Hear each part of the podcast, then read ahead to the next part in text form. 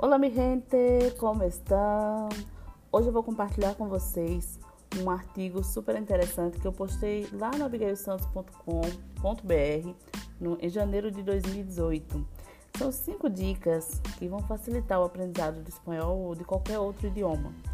E o interessante é que em 2018 o espanhol estava começando, acho que em 2017, na verdade, o espanhol já começou a fazer, a, a, meio que virar febre no Brasil, muitas canções, muitos artistas latinos, é, muitos artistas brasileiros também cantando em espanhol.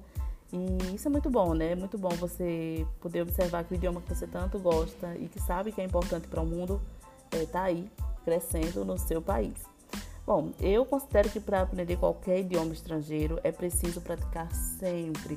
Mas mais que isso, é preciso que você descubra qual é aquele método que vai ser o ideal para você.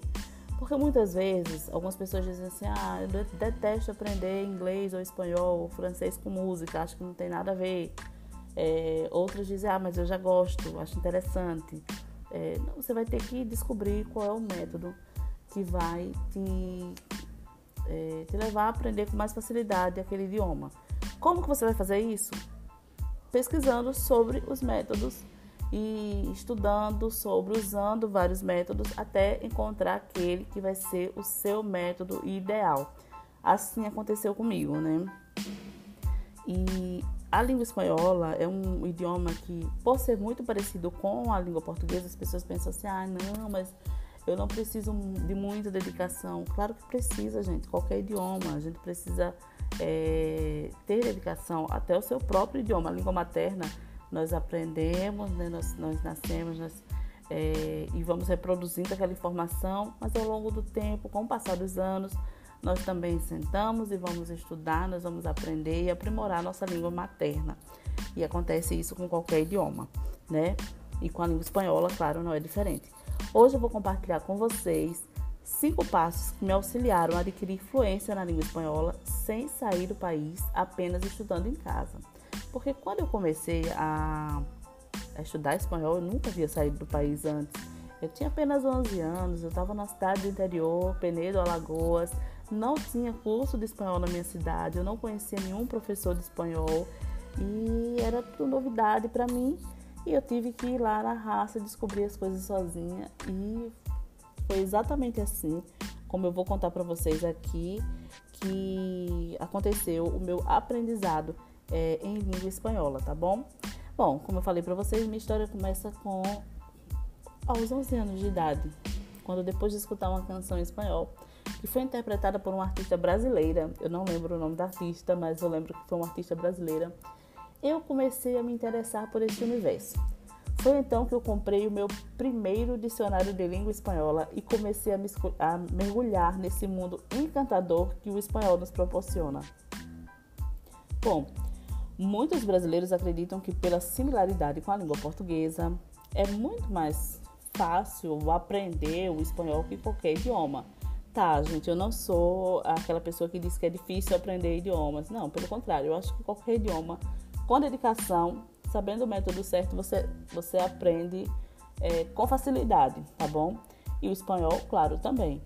Porém, é, é, é importante que eu diga para vocês que uma coisa que eu percebi ao longo desses anos, né, aprendendo e ensinando o idioma, que assim como os outros é, idiomas, né, o espanhol tem as suas particularidades. Por isso, não se engane, quando o assunto for língua espanhola, também é preciso que haja tanta dedicação quanto, quanto para qualquer outro idioma, tá bom? Então vamos às dicas? Bom, a minha primeira dica é muito simples. É tenha um roteiro. O que significa isso? O que é ter um roteiro? Bom, se você deseja mesmo aprender o idioma, tenha em mãos algo que te dê um direcionamento. Isso funcionou muito para mim. Porque o que aconteceu? Naquela época, aos 11 anos, eu não tinha nada, nenhuma referência de língua espanhola, só havia escutado uma canção. E qual foi o meu norte? O que eu usei como norte foi o mini dicionário de espanhol que vinha com uma pequena gramática, tá? Isso me ajudou bastante, né? E por isso eu coloco até no artigo aqui, né, como o exemplo seria adquirir uma gramática básica Não que o objetivo seja focar na gramática, não é esse o objetivo, tá? Mas certamente ela vai te dar um norte. Quando eu comprei o meu pequeno dicionário de espanhol, eu percebi justamente, como eu havia falado, que ele acompanhava uma gramática com o básico do idioma. E isso foi, pode acreditar, primordial para mim. Bom, essa é a minha primeira dica. Tenha um roteiro. A segunda dica que eu compartilho com vocês é escute muitas canções no idioma. Ai, ouvir músicas em língua espanhola irá te ajudar a memorizar palavras. Mesmo que naquele momento não compreenda o significado, você poderá, você poderá recorrer ao dicionário de preferência um espanhol espanhol, né? Ou mesmo um espanhol português, caso você diga assim, ah, não, não vou conseguir não, eu preciso de uma tradução. Então recorra, não faça disso a sua né, a sua base, mas recorra, não tem problema, porque isso vai te auxiliar na parte vocabular, tá bom? Escutar sempre. É o que acontece quando as pessoas vão para fora do país, que fazem a chamada imersão. Você vai fazer uma imersão só que dentro do seu país, né? Você vai ouvir muitas músicas, ou assistir muitos filmes, mas vamos às próximas dicas. A próxima dica que eu compartilho com vocês aqui é estabeleça contato com pessoas que falem o idioma. Eu acho que essa foi a parte do processo que definitivamente mais me auxiliou assim na, na aprendizagem, né? Mesmo que não seja contato com nativos, é importante você estabelecer contato com outras pessoas que estejam também interessadas na aprendizagem do idioma. E aí o que acontece? Essa pessoa, junto com você, vocês podem praticar o idioma.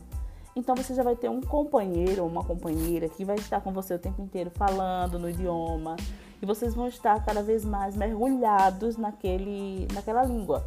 E isso é de suma importância. Vocês vão poder praticar, né? Aconteceu comigo. Quando eu, depois dos 11, eu fiquei, né, passei a minha adolescência toda só ouvindo esporadicamente, mas aprendi espanhol.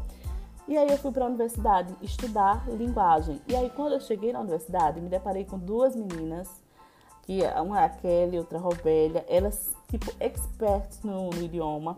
E elas começaram, elas falavam sempre em espanhol. Eu tinha mais vergonha de falar, né? E elas não tinham vergonha, elas eram mais desinibidas. Oh, peraí, vou aproveitar isso aí. Então a gente escutava a música. Nós nos reuníamos na minha casa, na casa de uma delas, para escutar músicas em espanhol o tempo inteiro né? Para dançar músicas, para ouvir filmes. Imagina se isso não ajuda, né? A você se desinibir, a se desenrolar no, no idioma. Então, esse, essa dica, estabelecer contato com pessoas que falam idioma é de suma importância, tá bom? Mesmo que a pessoa não fale em si, mas que tem interesse de falar, isso já é maravilhoso. A próxima dica é praticar a conversação. Acho que tem muito a ver com a dica anterior, né? Mas calma, calma, calma, calma. Que eu lembro que uma das coisas que eu fazia muito em sala de aula era insistir para que o meu aluno falasse, né? Forçar o aluno mesmo a falar. Fale, fale, fale, mesmo que ele não queira. Eu hoje acredito, e até conversando com outros profissionais da área, que cada um tem o seu tempo. É, para qualquer coisa na vida e para o aprendizado não é diferente. Então, por exemplo, muitas vezes o aluno está inibido, não quer falar, tem vergonha de falar em público, e a gente força aquele aluno, tira ele da sua, da sua zona, tirar da zona de conforto no sentido negativo, não no sentido positivo, né? Deixa ele assustado, isso pode até é, dificultar o aprendizado dele. Então é o seguinte, é, no coletivo, em sala de aula, se você é um professor, né? Longe de mim querer, querer dar dicas, mas cada um faz como acha que deve fazer. Mas no coletivo, tudo bem, até tudo bem praticar a oralidade, mas exigir que um aluno que está começando agora fale em público pode sim gerar traumas e acarretar uma dificuldade ainda maior no processo de aprendizagem. Portanto, assim, a minha dica é: você deve, você está aprendendo, está com um pouco de vergonha, está inibido, sozinho, vá praticando, fale sozinho mesmo, ouça filmes, assista telenovelas em espanhol, ouça séries. Hoje nós temos Netflix, e vá tentando repetir aquelas falas, vá conversando com seus amigos que também gostam de espanhol, aqueles amigos mais íntimos, já que você é tímido, não tem, né, a, não, tá, não, tá, não está com liberdade para falar, né? E quando você se sentir preparado, mesmo que você de fato possa não estar, aí você já começa a se desinibir, se soltar mais e ir praticando cada vez mais. Mas eu, eu acredito que é importante que, nós, que a gente sinta tranquilidade e confiança para falar é, o idioma com outras pessoas. Mas lembre, não é bicho de sete cabeças e outra coisa. Quando a gente está aprendendo idioma, a gente tem a tendência de querer que ninguém perceba que nós somos aprendentes, que nós estamos aprendendo aquela língua. Quer que as pessoas percebam que somos nativos. Mas por que, gente? Quando alguém está falando em português com a gente, a gente não percebe que aquele sotaque não é brasileiro? A gente não percebe o esforço da pessoa? Então não tem problema nenhum. E você está só aprendendo a língua, né? Está começando a aprender. Tudo bem você é, falar da maneira que você sabe e até errar ter cara de pau. Acho que um ponto principal para se falar qualquer idioma é ter cara de pau, ser desinibido. Por mais que você seja tímido, procure se desinibir em algum momento e não tenha vergonha de falar, não tenha vergonha. Né? Nada de mal vai lhe acontecer, por favor, né? E outra coisa, a quinta e última dica para encerrar aqui, porque eu já falei muito nesse podcast de hoje, é procurar pensar no idioma que você está aprendendo. Mas, Abigail, como é que eu vou pensar no idioma? Porque eu já vejo uma palavra e já quero a tradução dessa palavra. Hoje no quiz, lá nos stories do Instagram, eu compartilhei a palavra foi borracho. E fiquei pensando, eu coloquei as, as, né, as afirmativas lá, não vou dizer qual é aqui. E aí eu fiquei pensando, eu coloquei em espanhol. Por quê? porque é, é, melhor que você pense em espanhol. O que será que é aquilo ali? O que será que representa aquela palavra? Mas não buscando a tradução literal daquilo, sabe? É, por exemplo, ao assistir um filme, ouvir uma música ou observar alguém falando no idioma, não tente traduzir mentalmente. No início pode até ser necessário, mas procure educar o seu ouvido para não ficar pensando na tradução literal das palavras. Isso também te ajudará a ter mais cumplicidade com a língua que você está aprendendo.